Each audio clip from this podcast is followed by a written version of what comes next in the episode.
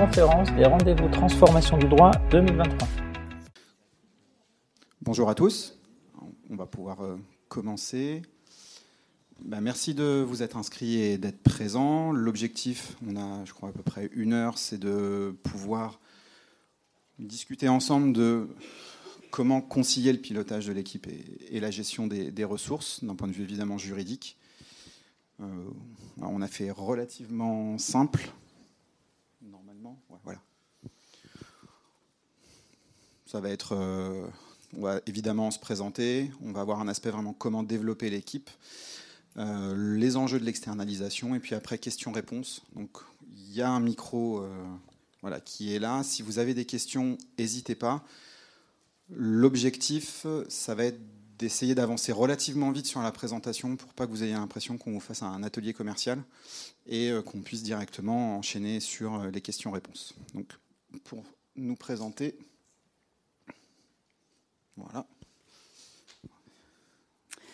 Bonjour à tous, euh, donc Jennifer Murchel, je suis directrice juridique affaires chez Decathlon.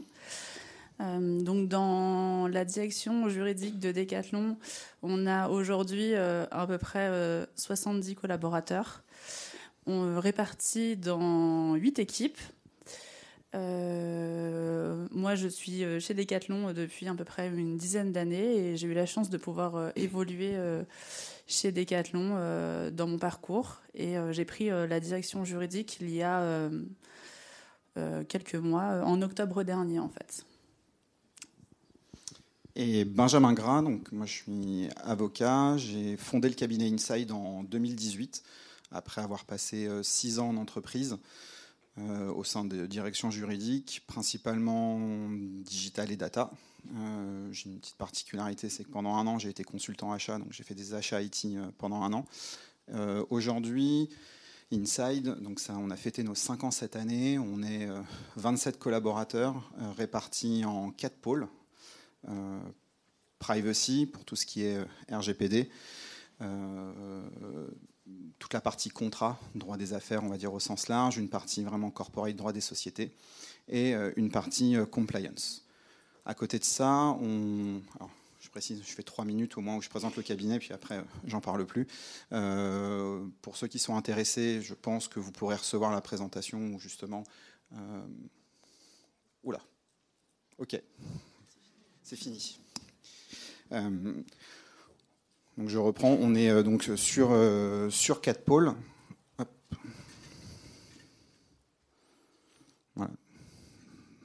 Donc ça, vous aurez la, possibilité de, le recevoir.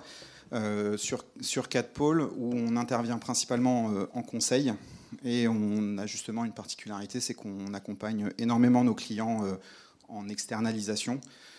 Donc on fait du, détachement et on aura l'occasion justement euh, de pouvoir en, discuter. Donc, comment gérer ces, euh, comment enfin, l'aspect pilotage d'une équipe? Alors le terme est un peu quand même, enfin, pas forcément agréable. Donc ça, ça, prend en considération le fait de, en tant que directeur, directrice, responsable juridique, où il y a une équipe qui travaille avec vous, de bah, les faire monter en compétences, de tirer le maximum d'un point de vue juridique et d'un point de vue humain. C'est pour ça qu'on a préféré parler du, du, euh, développement de l'équipe, décidément.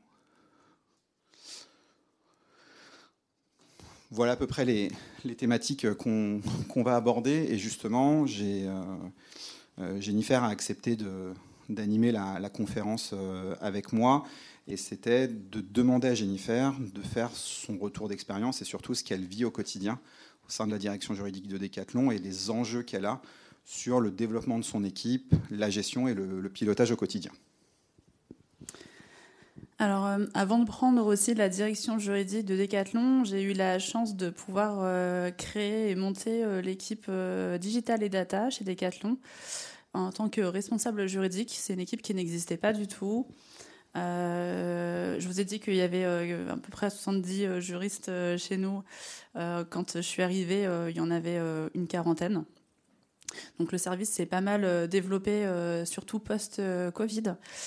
Et quand j'ai pris la direction de l'équipe Digital et Data, nous étions deux ETC répartis sur trois personnes. Donc il y a eu un gros travail parce que finalement on était assez, assez chargés. De voir où on voulait aller, quel était le projet de l'équipe pour pouvoir aussi s'aligner avec euh, la direction euh, du coup digital et voir si euh, là où on pensait aller, c'était là où on nous attendait. Ensuite, on a travaillé sur le pilotage et voir quelle était la charge que chacun d'entre nous avait, sur quelle thématique. Ça nous a permis aussi de mieux répartir l'activité de réfléchir à euh, des NDA, par exemple, en fait, bah, que ce soit plus euh, les seniors qui les fassent. Et euh, aujourd'hui, créer des postes bien dédiés sur bah, un alternant va plutôt faire ces tâches-là parce qu'il apprend, parce qu'il est autonome, parce que ça sera son scope d'activité et que ça le rendra heureux. Et qu'à côté de ça, ça libérera les juristes pour ceux qui ont plus de seniorité apporter leur vraie valeur ajoutée. Donc il y a toute une démarche sur ces éléments-là, retravailler nos indicateurs, euh, je ne sais pas s'il y avait d'autres. Euh, euh, bien entendu, après, en s'alignant avec la direction digitale, il y a aussi le, fait de commencer à discuter des ressources et des besoins, parce qu'on s'est vite rendu compte qu'avec les ambitions qu'avait notre entreprise sur ce niveau-là, c'était pas suffisant d'avoir ce nombre de TC-là. Et puis il y a les choses de la vie courante aussi qui arrivent, euh, des euh, personnes qui ont envie d'évoluer. Euh, j'ai eu la chance d'accompagner plusieurs projets de reconversion professionnelle de personnes qui sont parties plutôt après, par exemple dans les opérations juridiques. Et, forcément, bah, ça s'anticipe, ça se prépare des congés paternité, des congés maternité, des personnes qui quittent l'entreprise et qu'il faut remplacer. Donc du coup, tous ces éléments de, de, gestion aussi euh, de ressources étaient à prendre en compte. Alors, euh, on a la chance aussi d'avoir euh, des directions digitales, mais aussi dans les autres périmètres, maintenant que j'accompagne l'ensemble de la direction juridique, qui financent notre service et auprès qui on va échanger en posant, ben, parce qu'on a pu dire que tel élément prenait euh, tant de temps pour un juriste, bah, si vous voulez travailler tel nouveau projet, il va falloir soit qu'on renonce à accompagner autre chose et qu'on priorise, soit qu'on ait de nouvelles ressources. Parfois, on doit aussi renoncer et parfois, on a des nouvelles ressources. Donc voilà. Et, euh, et puis, euh, vient avec le sujet de la charge et de savoir si on embauche, si on met un junior, vient aussi le sujet parfois de est-ce que quand quelqu'un s'en va, quelqu'un part en congé paternité, comment je fais pour le remplacer parce que finalement c'est quelqu'un qui part un mois. Est-ce qu'on peut se permettre d'avoir quelqu'un qui n'est pas là pendant un mois? C'est déjà compliqué de trouver quelqu'un euh, pour remplacer un congé maternité parce que c'est un CDD, trouver un profil assez, euh, euh, expérimenté parfois sur certains domaines, ça peut être compliqué. Pour un seul mois, ça peut être aussi. Et du coup, c'est là où on se pose aussi la, question de l'externalisation potentielle et, et des partenaires c'est dans, ces situations-là que ben, nous, sommes amenés, euh, nous sommes amenés à intervenir, euh, que nous sommes sollicités par, par nos clients. Moi, j'ai euh, rencontré Jennifer quand j'étais en, entreprise, parce que j'ai passé trois ans au sein de la direction juridique d'Auchan Retail International, où justement on avait aussi à l'époque bah, ces considérations, ces questions, et on s'aperçoit que, pour les juristes présents ou membres de direction juridique, chaque année, en fait, il y a un nouveau sujet à traiter. C'est-à-dire qu'il y a eu le sujet du Legal Ops, après, il y a aussi le Legal Design. Là, depuis, euh, sur les 12 derniers mois, c'est l'intelligence artificielle. Puis après, ça sera encore autre chose. Euh, il y a évidemment toutes les évolutions réglementaires qu'il faut, euh, qu'il faut absorber au fur et à mesure. comme, a dit, comme a dit Jennifer, il y a bah, les mobilités internes, les éventuelles évolutions, puisque bah, un juriste qui est embauché, qui a trois ans d'expérience, au bout de deux ans, il faut réfléchir à éventuellement lui confier bah, d'autres missions, travailler sur la valeur ajoutée qu'il a, parce que si c'est pour embaucher quelqu'un et au bout de deux, trois, quatre ans continuer à lui donner exactement les mêmes tâches, enfin, moi ça m'interpelle en tout cas, parce qu'il y a aussi le travail des compétences en interne, donc bah, le plan de carrière où là évidemment c'est plus avec, euh, euh, avec les RH. Euh, et comme, comme l'a soulevé Jennifer, nous on l'a constaté, il, y a une il y a une accroissance de la demande, notamment le post-Covid, parce qu'on s'est rendu compte des besoins de sécuriser et ça a été des demandes de beaucoup de CODIR, COMEX, d'améliorer la sécurisation des relations, d'améliorer la sécurisation des contrats. Et donc pour ça, ça sous-entend de pouvoir les conclure, ça sous-entend de pouvoir les négocier. là, j'ai parlé de Legal Ops, Legal Design, intelligence artificielle au salon des enfin, rendez-vous des transformations du droit, euh, bah, il y a toutes les legal tech. Donc euh, à chaque fois, implémenter une legal tech, euh, c'est pas simplement choisir un outil. c'est aussi parfois faire évoluer la mentalité des juristes sur de la gestion de projet. Et pour ceux qui ont une formation juridique, juriste et chef enfin, gestion de projet, c'est pas forcément le parallèle auquel on pense naturellement. Et implémenter une legal tech, c'est pas simplement choisir un outil en se disant euh, bah, je vais faire venir des enfin je vais faire venir des legal tech qui ont l'air sympas et puis en fait celui qui a la meilleure démo, c'est lui que je vais choisir. Ça nécessite de se poser la question de comment j'identifie mon besoin. Parce que souvent on dit que c'est les cordonniers qui sont les plus mal chaussés, mais on l'a souvent constaté. Euh, nous, sur moins sur la partie digitale, euh, tous les métiers qu'on accompagne, on n'arrête pas de leur demander s'ils ont rédigé un cahier des charges, s'ils ont rédigé une expression de besoin. Et quand on demande aux directions juridiques qui ont envie de choisir un outil, si elles ont rédigé un cahier des charges, ben la réponse souvent c'est non. Donc choisir un outil sans savoir en fait ce qu'on veut en faire, c'est un petit peu, parfois c'est un petit peu gênant. Après il y a le choix, mais après il y a tout le déploiement. Et euh, je sais que enfin, c'est le cas chez Decathlon et aussi c'est le cas chez, euh, chez, chez d'autres, dans d'autres entreprises. Il y a des juristes qui évoluent là-dessus pour devenir, euh, comme on dit maintenant, PMO, ou euh, on va dire chefs de produit, et qui vont être là pour animer un produit, une legal tech en particulier. Et ça ne peut pas être simplement quelque chose qu'on donne à un juriste en plus de ce qu'il fait déjà. C'est-à-dire qu'implémenter une legal tech, ça doit être du temps plein. Parce qu'on ne peut pas se permettre de mettre 18 mois pour le, déployer.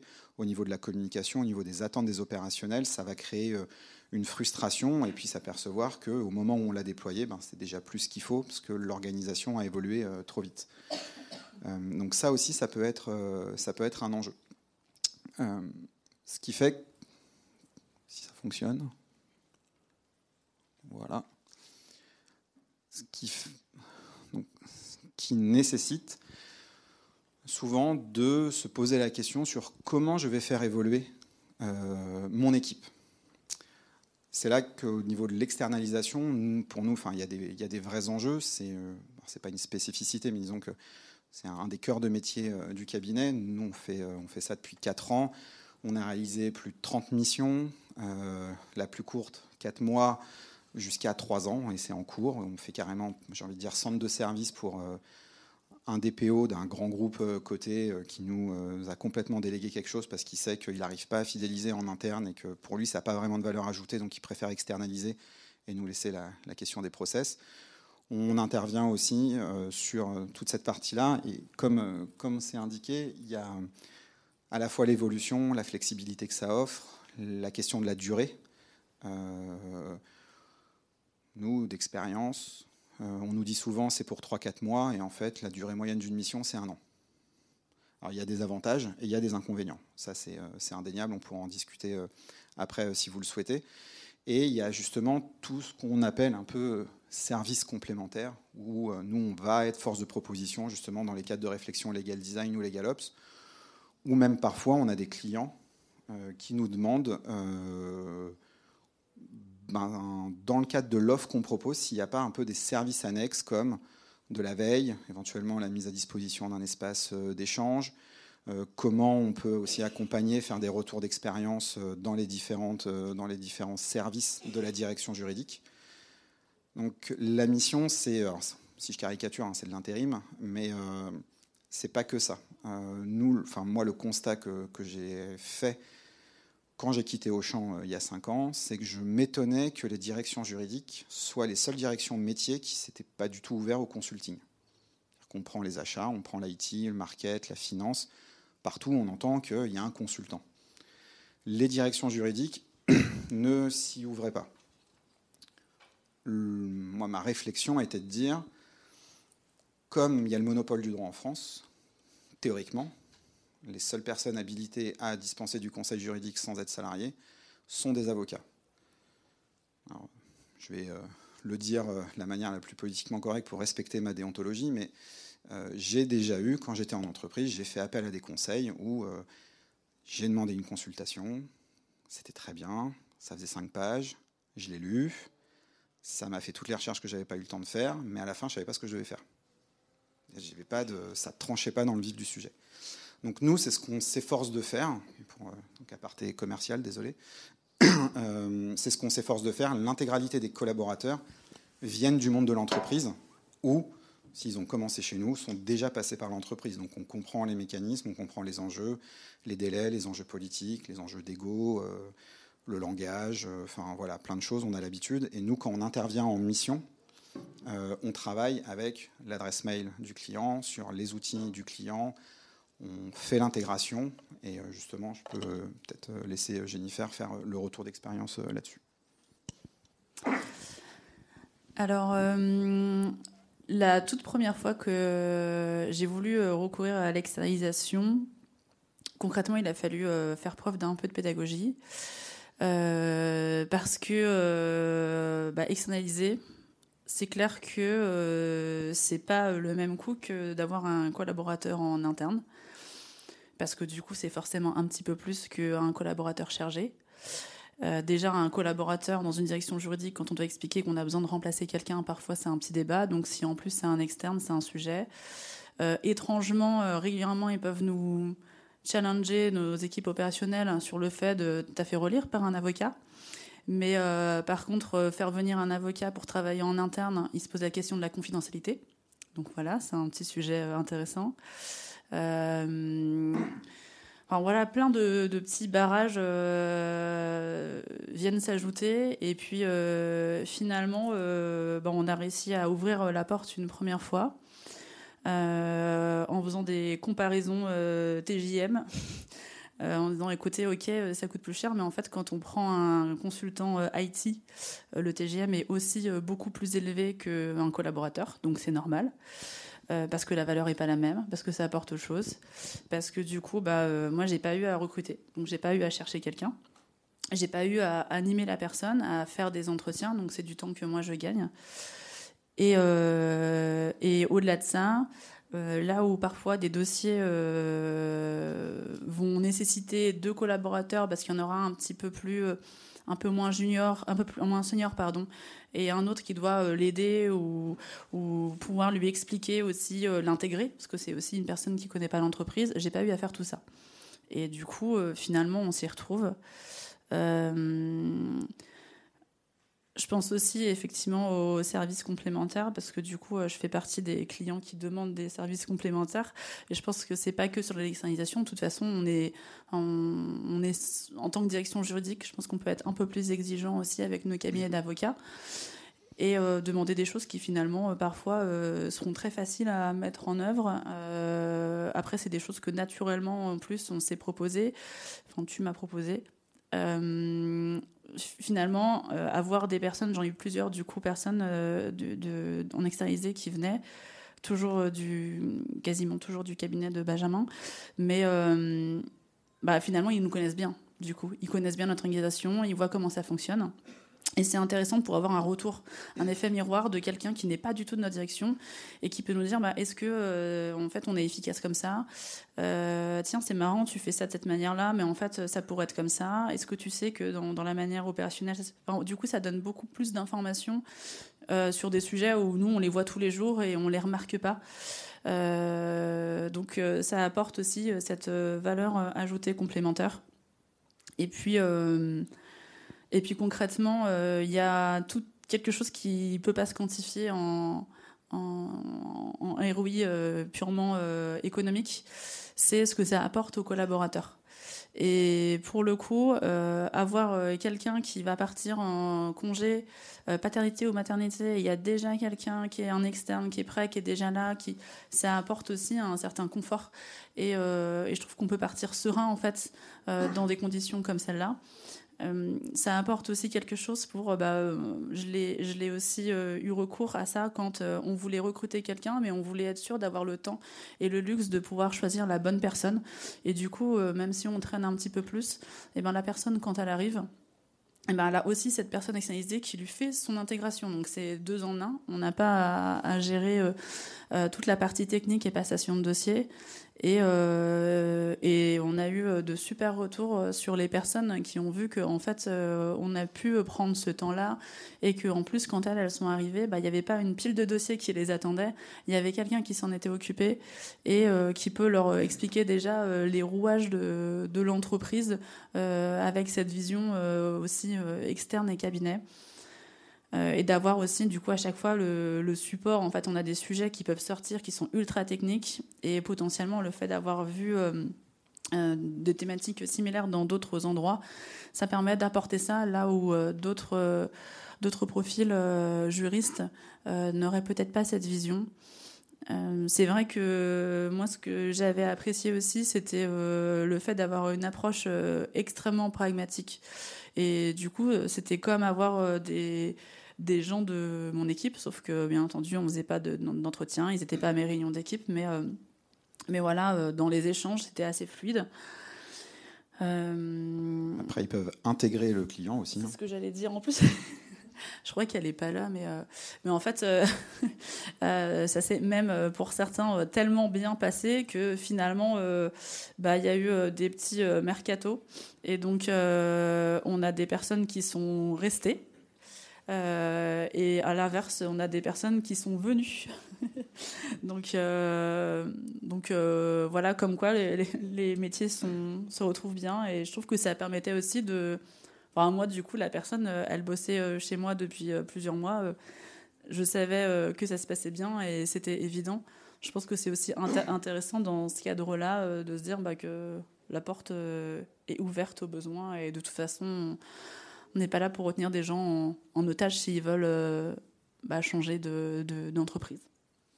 De, euh, oui, deux, anecdotes avant de pas directement passer aux questions-réponses, en espérant, enfin aux questions, en espérant qu'il y en ait. Sinon, on continuera. Hein. c'est vrai que moi, régulièrement, ça m'arrive. Enfin, je, rappelle hein, qu'en tant que cabinet d'avocat, nous sommes soumis déontologiquement au secret professionnel. Je dis ça parce que régulièrement, ça m'arrive, euh, avant de faire signer la convention d'honoraire, j'ai souvent le client qui me dit Oui, on va signer la convention d'honoraire, par contre, il faut que vous signiez un NDA. Et en fait, euh, je dis Mais pourquoi? Bon, alors là, souvent, j'ai la même réponse bah, c'est le process qui est comme ça. Ok, mais en l'occurrence, ça sert à rien. Alors, il y en a qui le savent et d'autres qui ben, avaient oublié qu'effectivement, ça sert à rien de nous faire signer un NDA, puisque par définition, euh, on a le secret des correspondances et le secret professionnel qui s'applique. Euh, il y avait une question, tout de suite. Non, l'info.